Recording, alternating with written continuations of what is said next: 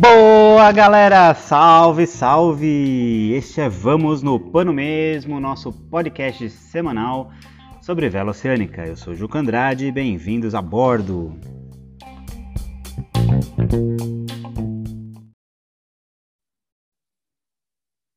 Olá, galera, tudo bem? Bem-vindos novamente aqui ao Vamos no Pano Mesmo, nosso podcast agora verdadeiramente semanal sobre vela oceânica, e também aqui para o Academia Cusco Baldoso, nosso canal de vídeos técnicos de vela no YouTube. Atendendo a muitos pedidos, mas muitos mesmos, hoje eu tenho de novo aqui o Super Giovanni Dolife, nosso meteorologista e velejador, né? une aí as duas coisas, e a gente vai continuar aquele papo do programa anterior, o número 25, salvo engano, e porque eu terminei meio rápido com essa minha história de não ir muito, não ficar, não fazer do podcast uma série, né? Então, uma série do Netflix. E aí eu terminei muito rápido e a galera brigou comigo justamente porque tinha um monte de bate-papo legal. E o pior, eu já passo a palavra para você, Giovanni, é que quando terminou, a gente ficou batendo papo nós dois e ficou não tão mais legal que, que o que a gente gravou, mas ficou legal para caramba. Devia ter gravado. Mas hoje a gente está aqui. Bem-vindo de novo, Giovanni. Obrigado por ter aceito o nosso convite e vamos no pano mesmo. Valeu, Juca. Beleza. Que bom, bom saber que o pessoal gostou. Vamos ver, vamos ver se eles gostam dessa segunda também, né? Acertar uma vez, a gente até consegue. Vamos ver se, se acerta duas vezes. É, não, vai, vai, vai dar certo, vai dar certo. Mas eu falo dessa história do, das continuações que não deviam ter acontecido, né? Das, das coisas. Karate Kid é um exemplo clássico, né? Karate Kid 2, a hora da verdade continua, é a bobagem que Daniel San pode ter feito, né? Embora a série nova agora na Netflix não seja até interessante para a nossa faixa etária. Né? Mas vamos falar do que interessa é previsão do tempo. Uh, no, no, na nossa conversa anterior, a gente bateu um papo sobre os modelos é, de previsão. Né? Você deu um toque que várias pessoas mesmo me, me, me deram um feedback positivo, que foi revelador, que é aquela história de que o Indy, por exemplo, quando ele dá a previsão para a Ilha Bela, ele não está vendo a Ilha Bela. Né? E isso para o usuário normal, como eu, isso é transformador, porque você imagina que ele veja a Ilha Bela e que ele faça as devidas curvas, né? E, como você explicou bem, não é bem assim. Aí, só recapitulando, a gente também falou de microclima, da experiência do, do, do, do não do meteorologista, mas do, do caiçara tradicional, do, que está ali todo dia e sabe que... Seu quando... tião. É, o seu Tião, seu Tião, é, seu Tião, a meteorologia dele é boa. Agora, eu vou aproveitar esse gancho e continuar aqui com umas perguntas que foram enviadas. A primeira é a seguinte, é sobre a previsão que a Marinha do Brasil ela fornece. É, qual é o modelo dessa previsão? E eu, particularmente, eu, eu me guio bastante por ela, principalmente que tem as previsões especiais, né? Porto de Santos, litoral de São Paulo. Claro que é, é mais para o nosso eixo aqui, mas elas me parecem bem confiáveis. Elas são mesmo ou é só impressão? São sim, Juca. O, a Marinha ela roda os próprios modelos de previsão de tempo. Eles têm o modelo Cosmo, que é um modelo alemão, que é o mesmo modelo do IMET, que é o Instituto Nacional de Meteorologia, né? eles têm uma parceria, e uma parceria com a Alemanha. Então, tem o Cosmo de 7 km e eles têm também um Cosmo de 2,8 km. Então, o modelo de uma boa resolução, com 2,8 km, ele já consegue, consegue enxergar um pouco mais de Ilhabela, né? um pouco do canal de São Sebastião já começa a enxergar. Né? Então, eles conseguem ver mais detalhes. Agora, qual é o outro lado? Essas previsões da Marinha, elas elas não, não têm espaço para colocar a quantidade de detalhes que de fato o modelo mostra. Então eles dão uma generalizada ali, né? E dependendo, por exemplo, do, do ponto que você está, da Baía de Santos ou do canal de Ilhabela, né? Ou dentro da, da, da Baía da Ilha Grande, ou mesmo na Baía da Guanabara, né? Dependendo de onde você está, talvez não seja exatamente como está naquele boletim. Eles têm que fazer um texto resumido, né? Em poucas linhas eles têm que falar uma situação média ali na região, né? E a gente sabe que tem né, o relevo tem, tem os seus efeitos, não, não é isso que acontece exatamente. Então tem esses boletins especiais. E a Marinha tem também os avisos, né? Os avisos de mau tempo, né? Que é bastante útil, né? que alerta e chama a atenção de muita gente antes de navegar e eu recomendo que consulte isso, né? Antes de navegar. E, e esses avisos, aí eles eles não consideram também esses efeitos da costa, do relevo. Eles são mais para a parte do, do, mar aberto, né? não para águas abrigadas. Né? E, inclusive, eles, eles colocam por área de navegação, né? então tem a área Charlie, a Alfa, Bravo, Delta, né? e, e ele fala, às vezes, também em faixas de latitude, mesmo dentro da área Charlie, isso às vezes eu vejo muita gente se confundir, viu, Ju? A área, aviso área Charlie. Aí tem lá, né, ressaca onda de 3 metros e meio. Aí o cara que está lá em lá em, no Rio de Janeiro ou lá na Ilha Grande acha que vai dar 3 metros e meio. E o aviso está avisando que é só até 24 sul. Né? Vem lá de, de, do farol de Santa Marta até 24 sul. Não é toda a área Charlie, é só uma faixa, a faixa mais sul da área Charlie. Então esses avisos têm que ser olhados com atenção. Né? Eles são meio codificados, assim, meio hieroglifados. É, tem, tem, que ler com atenção e, e, e perceber esses detalhes. Né? Então tem essas faixas. Às vezes eles falam até a faixa a partir de que distância da costa, né? não é exatamente na costa. A partir de tal distância ou até tal distância, não é também para quem vai para longe. Tem gente que às vezes sai para pescar, vai para muito longe, né? E, e não, às vezes não é para tão para fora, tá? Então tem, tem que ficar atento a esses, a esses detalhes, ler com cuidado. É, isso melhorou um pouquinho. Eu sempre achei que, de fato, é, é, muito amplo, porque quando a gente fala em área Charlie, é um, é um universo de microclimas, né? Principalmente a Charlie, eu acho, até mais do que a Alfa, porque a Charlie tem muita reentrância, né? E mesmo mais para frente... Serra, né? As terras do mar, né? Que vai ali Santa Catarina até, até o Rio, né? É muita serra, isso faz diferença. Agora melhorou um pouco. Antes, quando era só o Metro ou Marinha, das 24 das 48 horas para a Charlie, era, era bem abrangente. Agora, com as previsões especiais para os pontos de interesse, que nem Porto de Santos, Orla Marítima de São Paulo, Orla do Rio, é, Baía da Guanabara, melhorou bastante e eu acho que eles, eles acertam bastante, principalmente rajada né? Dá lá rajada 30 nós, pode ter certeza que tem uma grande chance de entrar os 30 nós. Né? Legal, Aqui... é, isso é por causa do modelo 2.8 quilômetros, né, que tem mais resolução, consegue. Então, eles, eles têm um modelo de mais alta resolução, então, é, reduzindo o domínio, a área para onde eles estão fazendo a previsão. Então, quanto menor a área que você olha e melhor a resolução do modelo, mais detalhe você vai ter, né, mais acurado vai ser a previsão. Aqui na escola eu tenho uma regra que o pessoal quer me matar. Mas assim, eu, eu é, é, mas eu vou explicar. É, sob a vigência de avisos de mau tempo que atinjam Santos, eu não deixo fazer todas as atividades, principalmente para quem está começando. E às vezes o pessoal fica bravo comigo, mas eu lembro de um 20, salvo engano, foi 28 de abril de 2019, que tinha teve um aviso, tinha um aviso de, mal, de vento forte para cá. Não era forte como foi, né? Mas tinha. E o pessoal me ligava meio, tava um dia lindo, um céu azul, e o pessoal me ligava, mas Ju, que eu quero um barco, eu quero um barco, e eu cheio de barco na carreta e falando, não vai, não vai, não vai. E eu sou eu sou inflexível com essa regra, embora muitas vezes não aconteça nada, que é esse argumento que eles usam comigo. Mas, como eu disse, só precisa acontecer uma vez. Nesse dia, entrou aqueles 50 nós para mais aí, que foi, morreu gente, morreu a moça lá em Ilha Bela, foi, cachorro voou de varanda ali no Guarujá, e embora seja um pouco engraçado, não é tão engraçado, mas é. Mas foi punk. Eu não consigo imaginar, por exemplo, 4, 5 Fast 23 naquela condição, como seria, né? Uh, o que eu quero colocar, perguntar, na verdade, é assim, uh, de repente essas coisas não acontecem hoje, né? Alguma dica, um indício forte a gente tem, a gente só pega essas coisas se quiser, né? É, é, existem sinais, né, de, de nas condições atmosféricas, nos modelos que indicam a possibilidade de, de alguma coisa mais séria. E como a segurança está em primeiro lugar, eu acho que você está certíssimo. E aí eu vou te defender.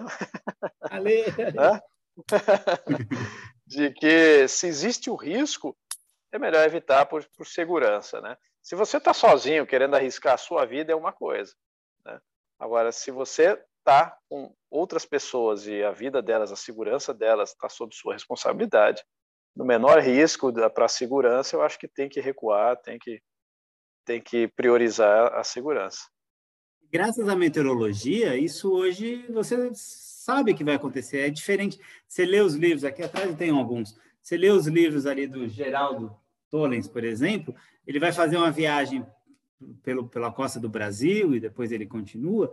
E assim, você percebe claramente que ele pega alguns fenômenos atmosféricos interessantes e que ele não fazia a menor ideia de que ia passar por eles, a não ser pelos sinais de os cirros no céu, né? Mas assim, não tinha, ninguém avisava ele. Hoje a gente tem esses, essas, essas ferramentas, né?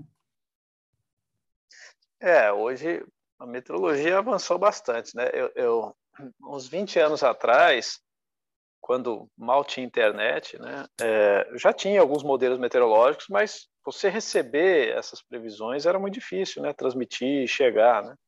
E a resolução deles era de um grau, né?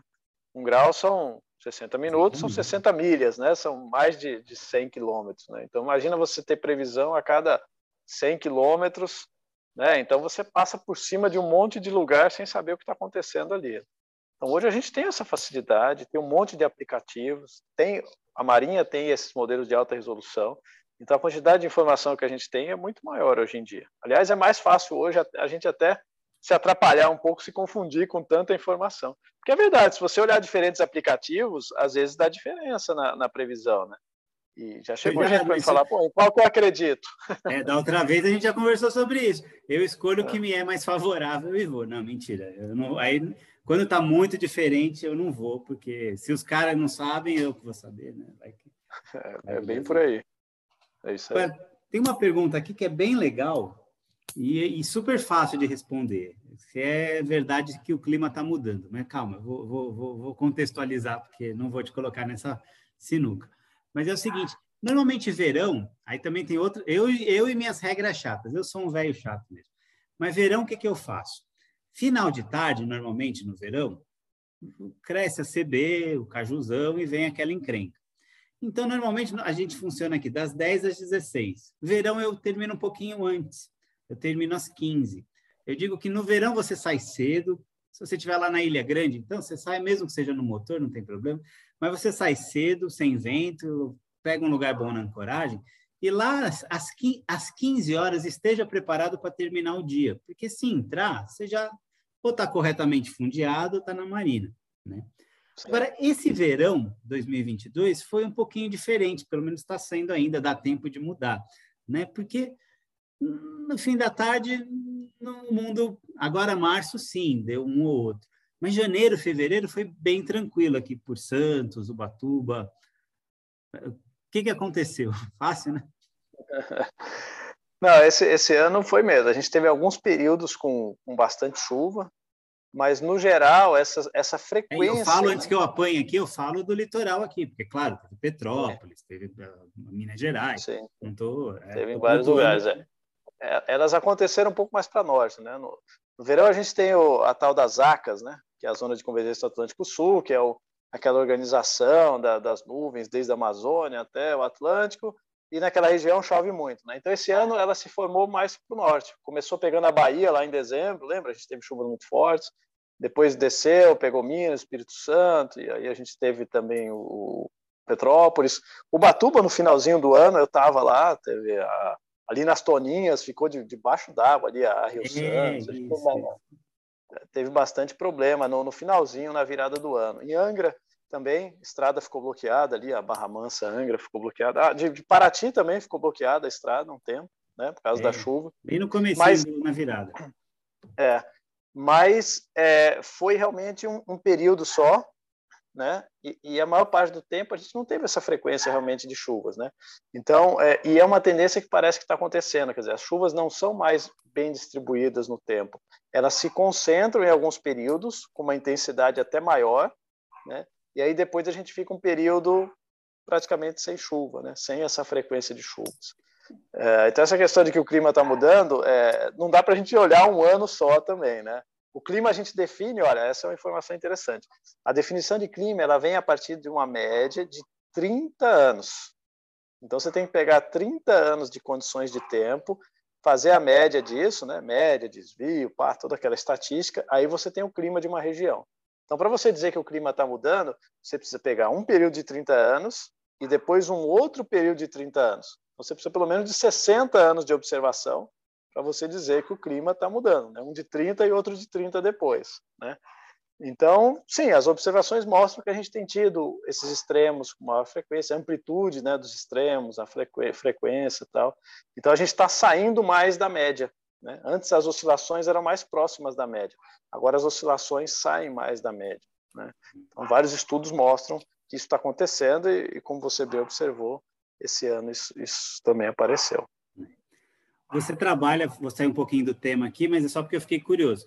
Você trabalha com prevenção de desastres é, climáticos. Naturais. Assim, Isso. E dava para saber antes que essa caca toda estava vindo nessa região aí? Tinha essa informação? Petrópolis, Petrópolis não, não. Foi uma tempestade que apareceu bem em cima ali da montanha. Tinha de tarde aquele calor, a umidade, veio uma frente fria, o vento orientado bem numa direção que subiu ali na serra e favoreceu exatamente ali. Formou ali em cima, despejou toda a água ali em cima, tudo muito rápido, sem chance de, de prever aquele volume todo. Então, tinha previsão de chover, pancada de chuva dessas típicas de verão, né? Que vai dar seus 50, 80, até 100 milímetros ainda estava dentro. Agora, os 260 que choveu em três horas e meia, isso estava fora de qualquer expectativa. É, aí ainda curiosidade minha fora do tema. Mas jornalista, quando acontece alguma coisa, corre para a redação. Você é meteorologista, velejador e também tem o quê de jornalista. Na, nesse momento de Petrópolis, você na hora você liga a antena, vai vai para cima, como é que como é que é isso? É eu, eu o, o, meu trabalho é com a pesquisa, né? Eu não fico ali monitorando, né? Tem tem uma equipe no Semadem de 43 profissionais que se revezam 24 horas, né, monitorando e emitindo os alertas.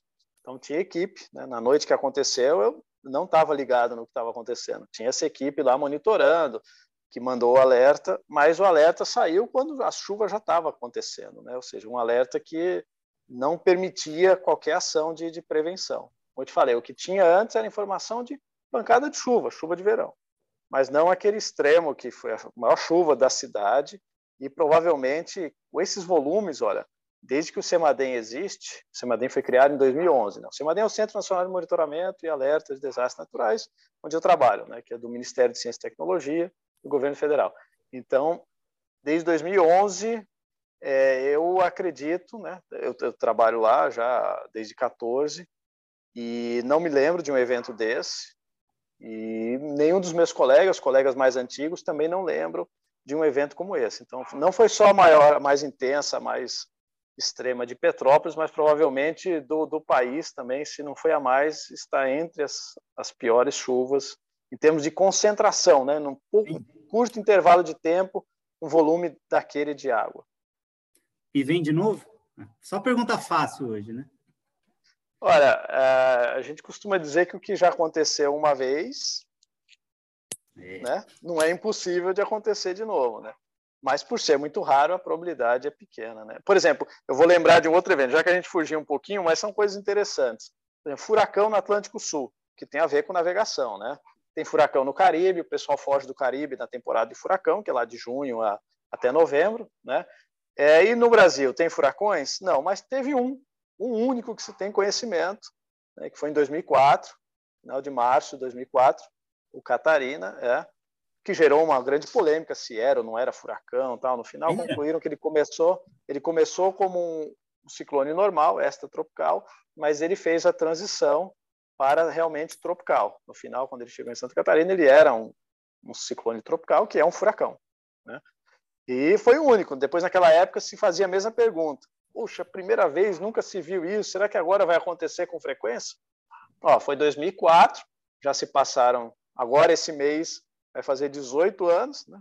maioridade do Catarina, e é, de existência dele, e a gente não teve outro. Né? Agora, em climatologia, passado... 18 anos são segundos, né? É, pois é, eu te falei que o clima é. A gente precisa de 30 anos, né? Então, não, não teve outro. Pode ser que tenha? Pode ser. O ano passado, Juca, é, teve, na minha opinião, uma coisa é, tão rara quanto Catarina, ou talvez até mais. Porque teve um ciclone, e foi ali é, em, em junho, no final de junho, os primeiros dias do inverno. Aconteceu na costa do Uruguai, e teve uma enorme polêmica porque a Marinha Brasileira classificou como subtropical e, e ele já como subtropical já seria uma coisa rara, que nunca tinha sido observado no inverno um ciclone subtropical, nem na costa brasileira, quanto mais na costa do Uruguai. Tá bom, né? já é uma coisa rara.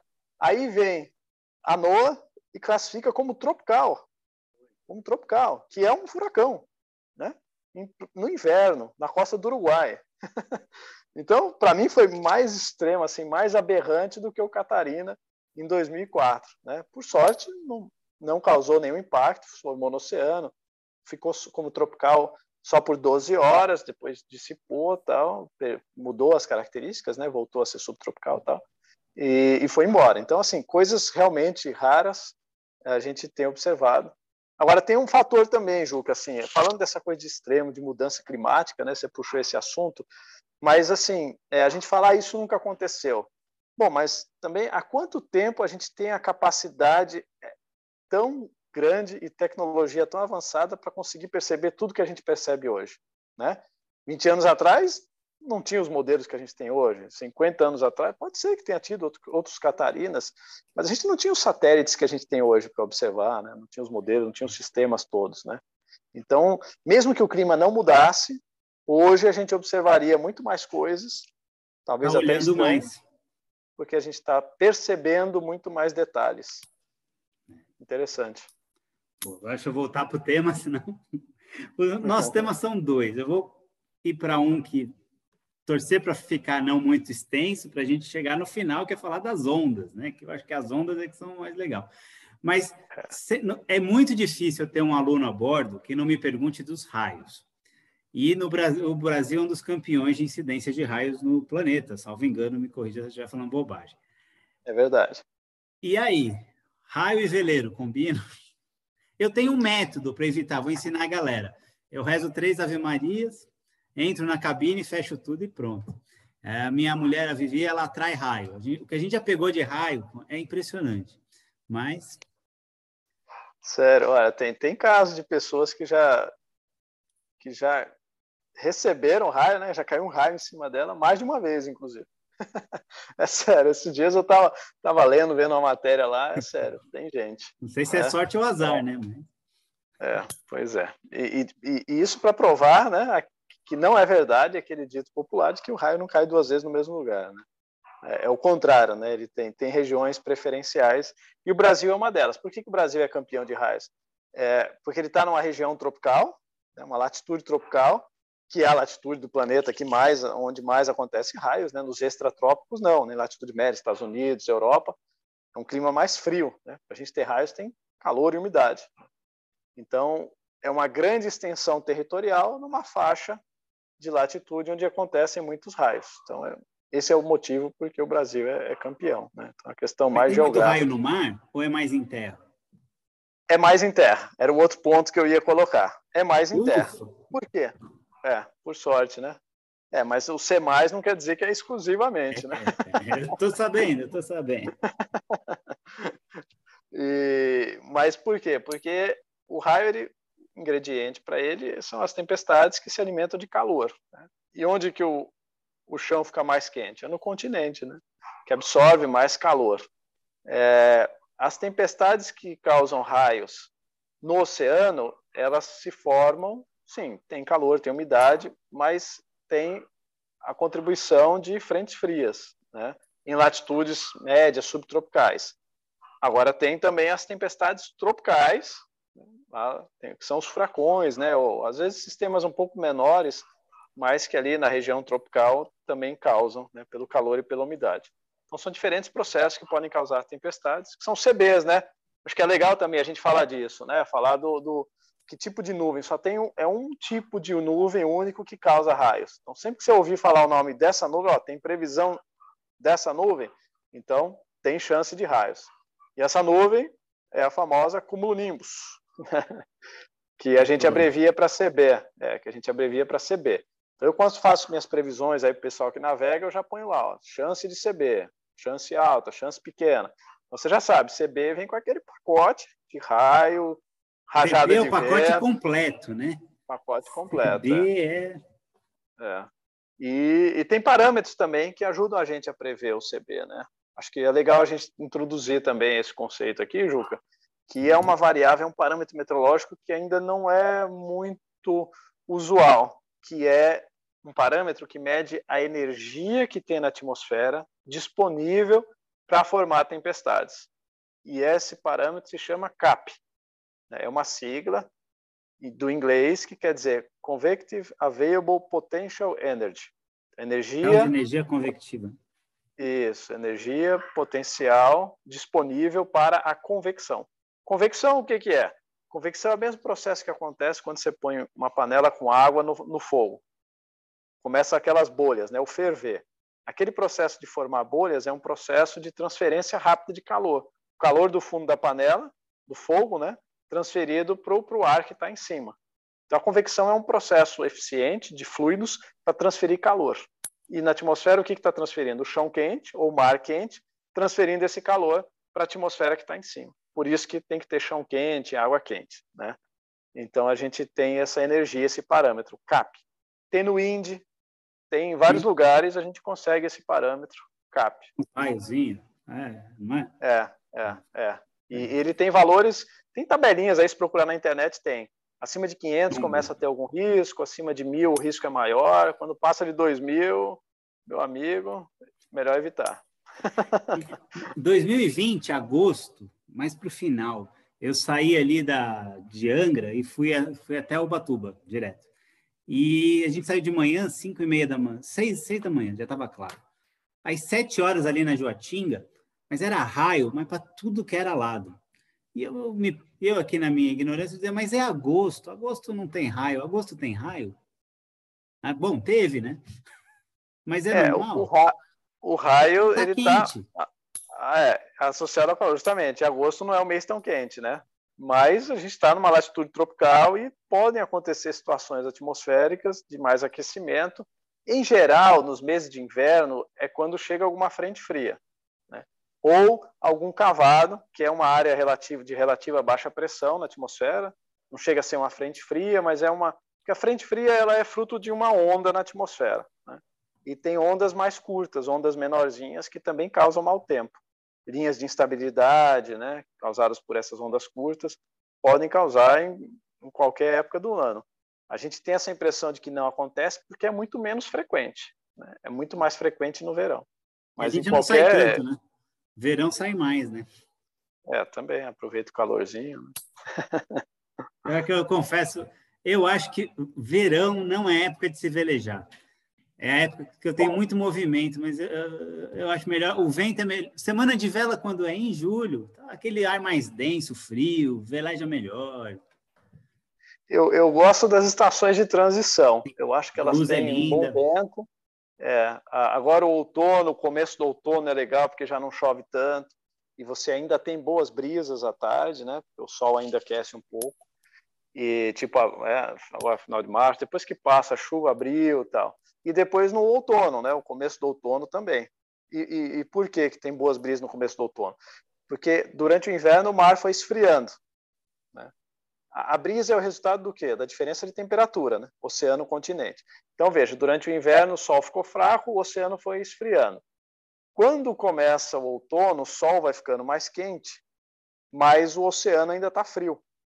Então, o chão, o continente, durante os dias, se aquece mais do que nos meses anteriores, mas o mar tem uma inércia, a água tem uma capacidade térmica maior, né?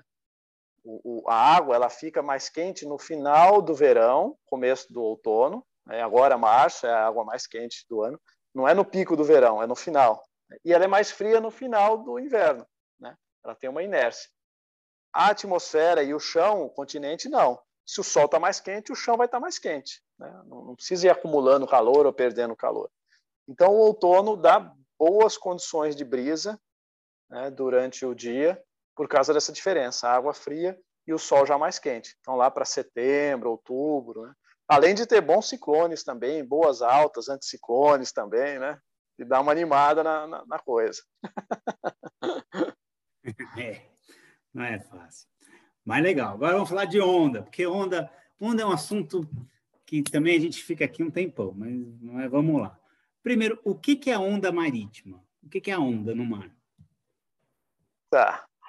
Bom, a, a, onda, ela, a gente tem diferentes tipos de ondas, né? Vamos falar das ondas causadas pela atmosfera, né? Pelo vento. Porque a gente tem a onda de maré, por exemplo. A maré é uma onda, né? Sobe, desce, é uma onda que vai se propagando. Mas vamos falar das ondas causadas pelo vento. Bom, soprou um vento, esse, o atrito desse vento com a água do mar começa a fazer ondular. Primeiro forma umas estrias, né, umas bem, bem suaves, assim, de milímetros na água, né? Com a primeira brisa, aquela aragem, né, bem leve. E aí, se o vento vai aumentando, essas estrias começam a crescer e vai formando as ondas. Né? Tá bom, vamos dizer que você desliga esse vento de repente. Aquelas ondas vão sumir de repente? Não. Elas vão continuar ainda se propagando por algum tempo. Então, quando essas ondas se formam a hora que o vento está soprando, a gente chama elas de ondas de vento né? Bem, bem, bem adequado. Ou também, é, podem ser maiores, podem ser fortes, né? É, se esse vento soprar com mais força e por mais tempo numa área maior.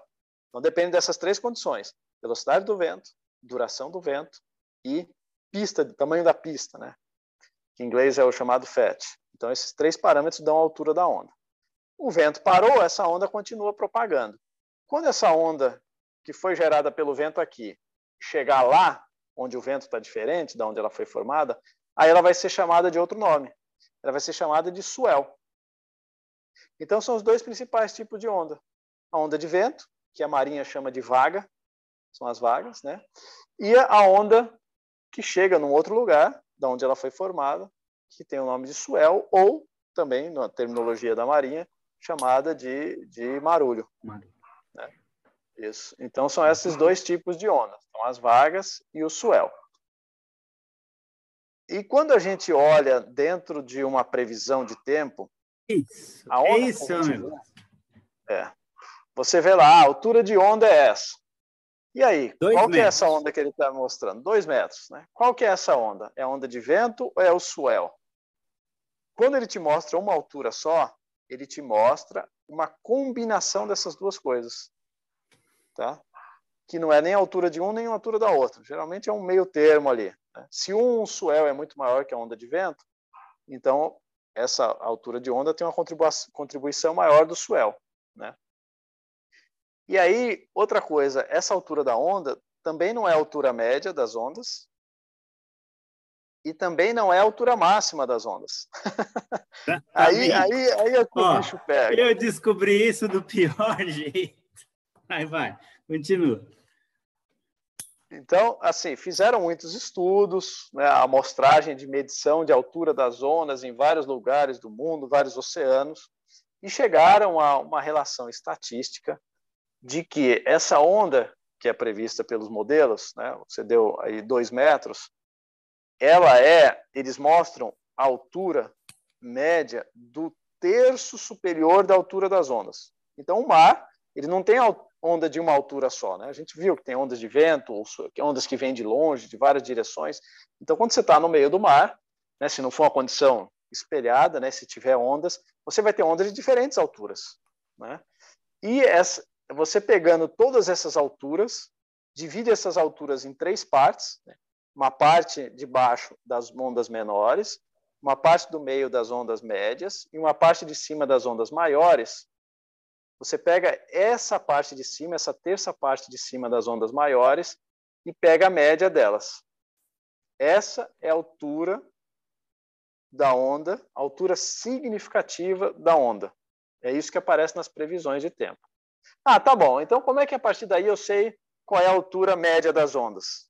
Bom, a altura média vai ser cerca de 60% disso, 65%. Então, vai ser 1,2, 1,3 metros. Tá? Se a previsão é 2, a altura média da onda é 1,2, 1,3. Ah, beleza, então é isso mais ou menos que eu vou pegar. Não, não é.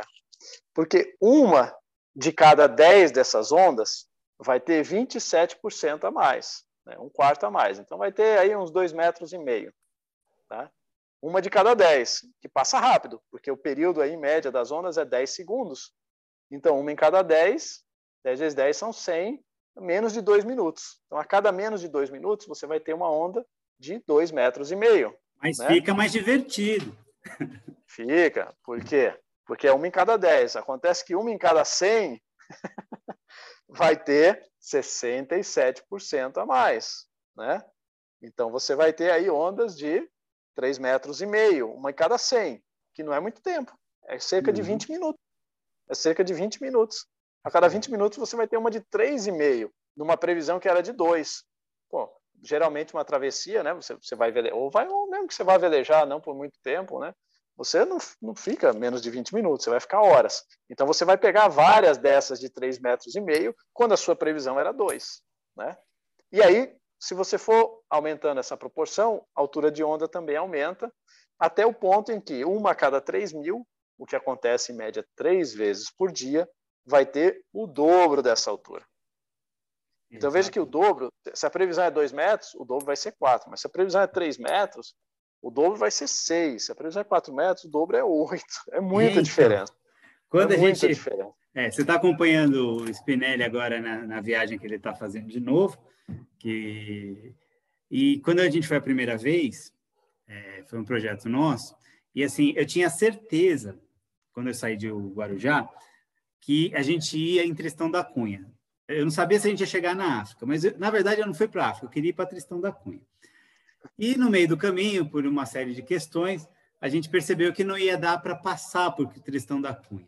Então, pelo menos, vamos tentar ver Tristão da Cunha.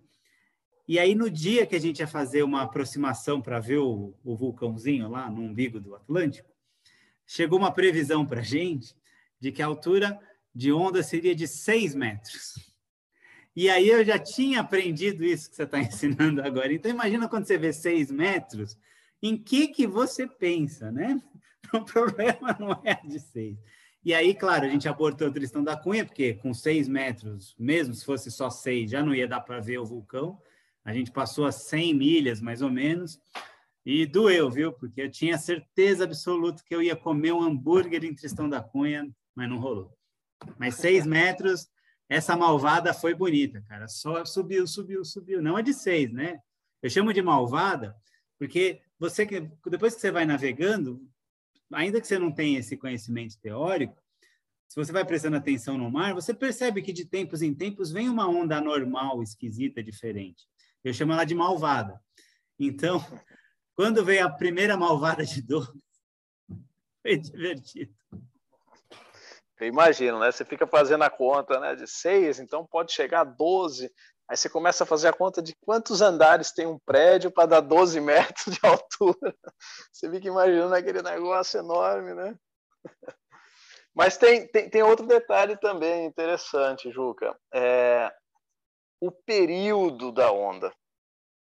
A gente se preocupa bastante com a altura, né? Isso foi uma experiência que eu tive também é, acompanhando essas travessias assim oceânicas, né? Eu vou passando as previsões e vou recebendo feedback de quem está na embarcação do que, que eles estão observando, né?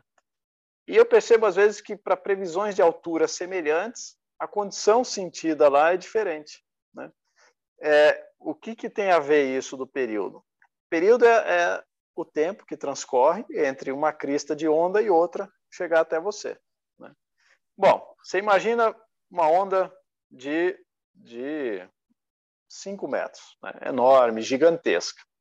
Se ela tiver muito perto uma crista da outra, ou seja, o período é pequeno, transcorre pouco tempo entre uma e outra, está uma muito perto da outra, você imagina que você vai ter que subir e descer 5 metros no intervalo de curto muito tempo. Então, essa velocidade sua de ascensão e descida é muito mais rápida. E também vai ser a inclinação de subida do seu barco, quanto ele vai caturrar, né, vai subir e vai descer. A declividade da parede, da lateral dessa onda vai ser muito maior se o período é curto, né? Então, a rampa, vamos pensar numa rampa, né? A rampa vai ser muito mais inclinada para subir nessa onda se elas estão próximas às cristas. Né?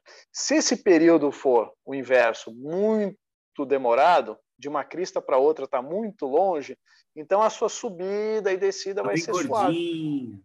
Isso. Mesmo que essa onda tenha a mesma altura, ou seja, 5 metros, você vai sentir de uma forma muito mais suave. É outro mundo. Então, é outro... É, então aí a gente introduz essa, esse outro conceito, né? não só a preocupação com a altura, e essa questão de que a altura é aquela altura significativa, não é a média nem a máxima, né?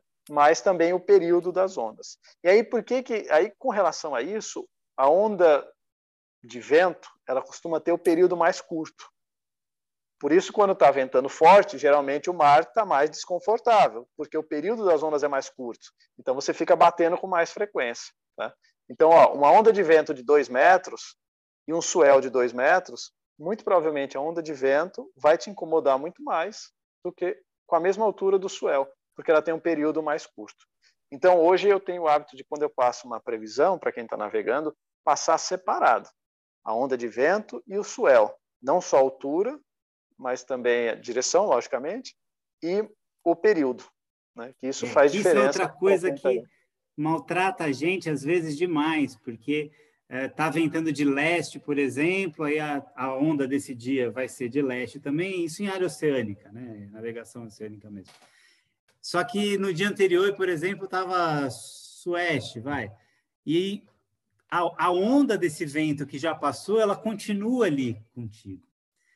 E às vezes dá um mar que é difícil de administrar, porque vem onda de todo lado. Ou, de, ou por exemplo, no nosso caso, quando a gente atravessou o Atlântico, uh, a gente foi muito em orça, né? Para desespero de todo mundo. E quando vinha esse swell secundário, essa segunda onda, colocava a gente na zona morta e começava a planejar, e assim eu contava várias vezes meio a cada que 11, 14 segundos o barco entrava no vento e tá, tá, tá, tá, tá, tá, tá, aquele barulho insuportável, porque era vento de verdade, né? Aí depois ele se acertava, andava 14 segundos e tá, tá, tá, tá, tá, tá. Dói, viu? Não é fácil, né? É, imagino que judia bastante. E aí você pode ter a combinação também com o swell de uma direção diferente, né? O vento às vezes está numa direção e, e, o swell, né, e aí a onda de vento vem, e o swell vem de um outro ângulo. Então você pode ter uma grande gama de combinações diferentes de alturas, direções e períodos de onda, né? E isso faz diferença, não só na altura. Então a gente tem que olhar o, o conjunto todo. Inclusive no Wind, Juca, né, que é a ferramenta bastante usada por todo mundo, você consegue ver em separado no menuzinho da direita lá, você consegue ver as wind waves, né, que são as ondas de vento, consegue ver o swell e não apenas um swell. Né? Como a gente falou, pode ter tido ciclones em diferentes regiões gerando ondas que vão chegar até você. Então você tem o swell 1, swell 2, acho que tem até o 3 lá. Né? Ah, mas como é que ele divide? Bom, o swell 1 é o que tem mais energia, geralmente é que vai impactar mais você. O swell 2 um pouco menos, o swell 3 menos ainda mas tem situações em que você tem três direções diferentes e, e é interessante saber. Então é legal que no Wind você consegue fazer essa, essa discriminação aí. E ainda nesse assunto, já concluindo, mas é a onda, essa onda, quando a gente fala onda, uh, é diferente da onda que o pessoal surfa na praia, né? É... ah, é... legal. Boa, boa, Juca, boa. Porque essa que o pessoal surfa na praia, ela só é aquela boa onda que quebra e faz o tubo, porque tem o fundo, né? O fundo que é raso e faz com que essa onda suba, né? Hoje mesmo eu estava conversando sobre o efeito de águas rasas sobre as ondas, né? as ondas elas são geradas, né, como a gente estava falando, pelo vento. E essas previsões que a gente vê no INDE, previsões de ondas, todos os aplicativos, elas são para águas profundas, tá? mar aberto. Elas não servem para áreas abrigadas ou para áreas rasas. Né? Áreas abrigadas vai, vão atenuar, né? vão atenuar essa onda, não tem muito problema. Mas áreas rasas vão trazer problema. Né? Por exemplo, a gente tem é, o Cabo de São Tomé ali, né? que tem uma região que é um, né, um baixio ali, uma, uma área que o fundo não é tão profundo, e as ondas mais longas que vêm de alto mar quando encontram um fundo um pouco mais raso, elas sobem, elas, elas E não é só subir, tem um efeito também de, de mudar a direção delas. Né? Elas vão se adaptando ao fundo. Se o fundo não é homogêneo, a, porque o, o que acontece fisicamente é que a onda, quando a profundidade ela começa a ser menor que a metade do comprimento da onda, e o comprimento da onda é a distância de uma crista para outra, né? Vamos dizer que essa distância seja de 30 metros, tá? Que é uma onda de um metro e meio, em média, tem uns 30 metros de comprimento entre uma crista e outra. Quando você estiver na profundidade a partir de 15 metros, essa onda vai começar a sentir o efeito do fundo, que pode aumentar a altura dela e pode mudar a direção dela também. Aí muda o período, né? Porque ela muda a altura, porque a energia da onda se conserva, mas ela sobe a altura. Como ela subir a altura, elas ficam mais próximas. Você vai empacotando, né? As da frente vão freando e as de trás vão empacotando. E aí você tem um período menor e uma altura maior, né? Então, esses modelos no Wind, por exemplo, eles não enxergam esse efeito. A física deles não enxerga esses detalhes, né? Eles não têm nem a resolução nem a física para enxergar isso daí. Então, a gente tem que ver essas ondas em área aberta, né? em mar aberto e águas profundas. Então, você, se você for navegar numa área que não é aberta e não é águas profundas, você tem que ter na sua cabeça que pode não ser exatamente também aquilo que você vai encontrar no modelo. Isso é uma coisa importante, viu, Juca? É, eu falei agora de saber o que você não encontra. Na hora de usar uma ferramenta, qualquer que seja, e na metrologia não é diferente, as ferramentas metrológicas. Tão importante quanto saber o que ela é capaz de fazer, é você saber o que ela não é capaz de fazer. Tá? Então eu vejo muita gente, né? Ah, o wind é bom, tal, vai lá e olha, né, e assume aquilo como verdade. Então, ele é muito bom, a ferramenta fantástica, ajuda em muita coisa, mas procure saber também o que ele não é capaz de te fornecer. Né? Isso também pode te evitar Essa alguns é abusos, alguns perrengues. Eterna, porque a galera, é, a galera assume ali algo como um, um, produto embaladinho e perfeito, né? E não é, é, é excelente, mas precisa de interpretação, precisa de é, então, estudo por trás disso, por fica, mais básico. Fica esse, fica esse complemento hoje. Na, na, na nossa outra conversa, eu falei do relevo, né, do continente, que ele não enxerga esses detalhes do Canal de São Sebastião, a Baía de Santos, a Baía da Ilha Grande, não enxerga esses detalhes. Tudo suavizado, é como se fosse um borrão, modelo V. A não ser os de resolução mais alta, por exemplo, de 2.8 da Marinha, enxerga um pouco mais. Então, além dessa, deles não enxergarem isso, eles também não enxergam o fundo oceânico e o efeito dessas, desse fundo mais raso nas ondas. Eles não enxergam. E para terminar, vamos terminar de ressaca. O que, que é ressaca? Qual, qual, é a diferença? Por que, que às vezes vem lá mar, aviso de mar grosso, 3 metros, e às vezes vem um aviso de ressaca de 2,5? Qual a diferença? Legal, legal, porque a gente puxa lá do começo, quando a gente começou a explicar ondas, a gente falou que ia falar das ondas causadas pela atmosfera, mas que tem outras e a gente deu o exemplo da maré, né? Então, a maré, ela é causada por efeito astronômico, né? né? Efeito gravitacional astronômico. E a gente tem as tabelas, porque a gente sabe a posição dos astros, né? É, é mais fácil de prever. O funcionamento o, o, na verdade, a atmosfera ela escoa, né? é um fluido gasoso. Então, o escoamento atmosférico é muito menos previsível do que o movimento dos astros. Né? E esse escoamento atmosférico, quando forma os vórtices, que são os ciclones, gera essas enormes pistas de vento, gera muitas ondas, né? não só ondas, mas esse atrito do vento na água e o efeito de rotação da Terra também acumula água de um lado do oceano, né? Então, as ondas, o mar sobe com as ondas, mas o nível do mar também sobe com esse vento. Você pode observar isso se você pegar uma bacia com água e soprar, ou colocar um ventilador, um vento constante ali. Você vai ver que vai acumular um pouco de água no canto da bacia. Né? O nível da água vai ficar mais alto de um lado do que do outro, por efeito do atrito do vento com a água. Né? Então, isso em grande escala no oceano também acontece. Só que não exatamente na direção do vento, por efeito da rotação da Terra. Né?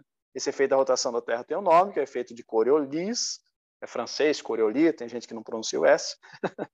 e tem no mar esse efeito, foi descoberto por um cara que estudava movimentos de icebergs lá no Atlântico Norte, que é o Ekman. Então a gente chama de efeito de Ekman. Tá? esse desvio das águas. Então, quando a gente tem grandes ciclones, grandes, nessas né, grandes frentes, ciclones, a gente tem esse acúmulo de água na costa que faz o nível do mar subir. Então, você, além da maré meteorológica, você tem que somar a maré meteorológica. Então, a maré que ia subir, por exemplo, um metro, pode subir um metro e meio. Né? E se os ventos, olha que interessante, tem o um efeito oposto da maré meteorológica. Se os ventos estiverem ao contrário, de nordeste muito forte, ele retira a água da, da costa, então você pode ter marés muito mais baixas, que é um perigo para quem navega com veleiro que tem quilha, né? Você pegar uma maré muito mais baixa, você passando numa região rasa, né? Então isso também pode acontecer, tá? E então você a ressaca você soma essa subida do nível do mar pela maré meteorológica e as ondas. Né? Então, se você somar a maré, a maré meteorológica e a altura das ondas, essa água vai avançar muito mais longe. Né? Acontece, às vezes, de pegar avenidas que estão à beira-mar né? e causar estrago, derrubar muros ali próximos da orla, né? quiosques tal. Isso pode acontecer. Então, essa é a ressaca. É a, a, a maré meteorológica causada pelos ventos, somadas com a onda chegando na costa. Eu digo quando a gente navega em ressaca ah, que o mar parece que está mais energizado, porque você pega mar de través com vento normal, dois metros que seja, às vezes o veleiro vai, mas na ressaca você sente a porrada, é pá, e aí ele volta, e pá, né? Parece que tem mais energia, é, é, parece ou tem mesmo? Tem, tem mais energia. Quando você falou da, da, da, velocidade, tem a ver com a frequência da onda também, né? Tem a ver com uhum. o período que a gente estava falando, né? Ah, o vento, você tem, geralmente quando você tem essas condições, você teve uma enorme pista de vento no oceano, ventos fortes, duradouros, né, e que causam essas ondas com alta, frequência e com, e com boa altura. Né? Isso dá bastante energia. É. Quando a gente olha para o céu e vê as estrelas, a gente vê o passado, porque a luz demora para chegar aqui.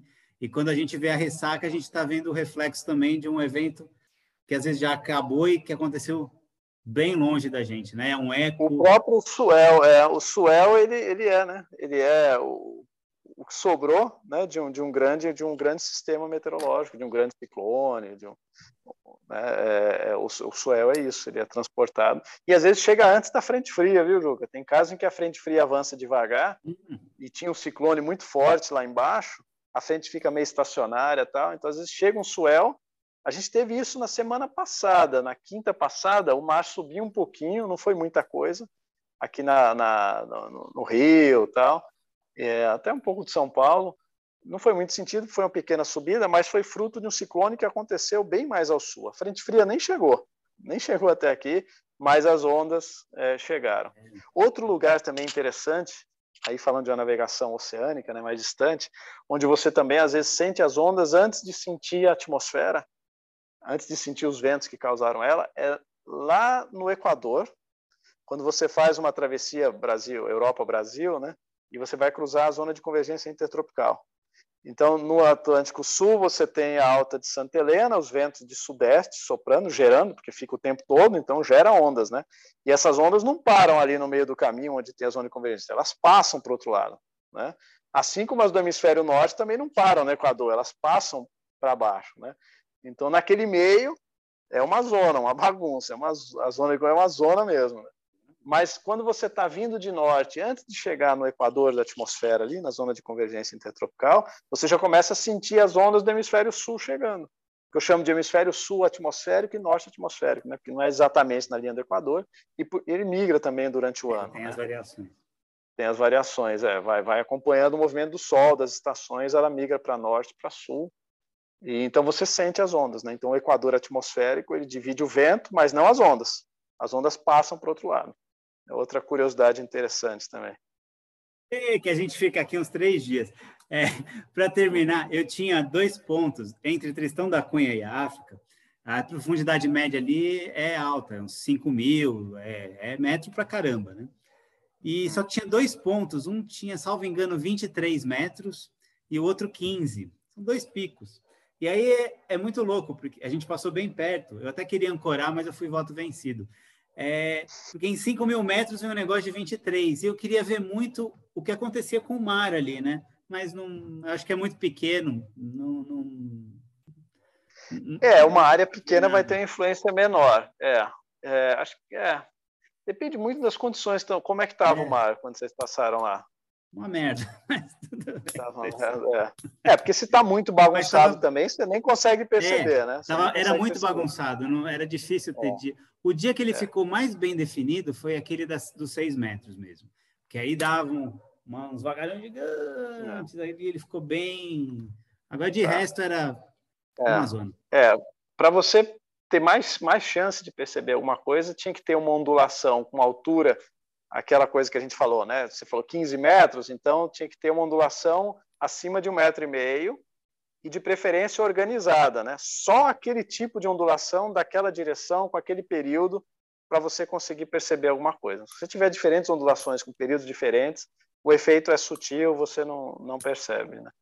Agora, é interessante isso que você falou, Juca, porque assim como a gente tem Tristão da Cunha, que é um vulcão que saiu fora, ele foi um que conseguiu sair para fora da água, mas tem outros ali, né, hum. que não saíram, então um pouco abaixo, né, muito abaixo, meio ou quase saindo, né? Você falou de 15 metros, né? Praticamente nada. Perto da profundidade dele para Tristão da Cunha não tem muita diferença, né? Não é nada, não é nada.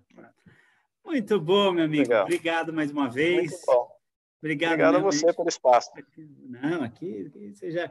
aqui, se eu não te trouxer de novo, eu apanho, a galera pede, então a gente traz. Obrigado mesmo. Eu vou dar a dica aí para quem Valeu. não segue ainda, siga hashtag.cel no Instagram. Eu vejo todo dia. É uma, aliás, às vezes, eu até confesso, é, é, a minha previsão do tempo começa pelo hashtag céu, porque o legal é que quando os eventos estão acontecendo, você vai colocando evolução e é bem didático, mesmo quem não tem conhecimento nenhum consegue aprender e compreender o que está acontecendo, porque legal, explica, que bom, que bom. E é numa linguagem acessível, fácil, não tem firula, é, é bem bacana, é bem legal. Legal, Juca. E, e, tem também os cursos, né? O, Sim, no cursos, tem cursos de, de meteorologia, introdução para navega, meteorologia para navegação, tem um curso mais avançado que fala de frentes ciclones, tem curso de roteamento meteorológico, que é uma tecnologia nova, né, uma coisa que tem sido bastante usada, bem útil para para navegações curtas, até para regata, né? Uhum. Você tem que achar o modelo certo e para grandes navegações, grandes travessias como essa do, do Brasil para a África, então tem curso lá também. Cursos são são coisas bem legais. Deu para ver que, que, além de você entender, você consegue transmitir com muita facilidade o que você. O, não tudo que você sabe, porque, mas a, a, você realmente tem, tem o dom. Tem o dom. É isso Estamos aí, sempre aprendendo, né? É, é muito ah, legal, a gente está tá sempre aprendendo. Parar de aprender, morreu, não tem jeito. Né? E eu acho que eu falei dos cursos e falo também do canal do YouTube, Juca. Tem no, no canal do YouTube eu pus vários vídeos lá de, de roteamento meteorológico, né? que é uma Excel coisa também. nova que eu acho muito legal. É. E, e uma, uma das coisas que eu gosto muito de ensinar é que é uma das maneiras mais legais de aprender. Uhum. Quando você para para organizar uma ideia, para transmitir para alguém, você precisa primeiro organizar melhor ela dentro de você. E aí, às vezes, você percebe que ela não estava tão bem organizada quanto você achava que estava. Peraí, como é que é mesmo isso aqui? Peraí, preciso. Né? deixa eu organizar melhor isso aqui, senão não vou conseguir explicar, né? Então tem sido, é muito legal ensinar, a gente aprende junto. Isso aí. Valeu, galera. Valeu, Vamos no Pano Mesmo, nosso podcast, o Academia Cusco Baldoso. Em breve com mais novidades para você. Para vocês. Valeu. Valeu, Giovanni. Obrigado.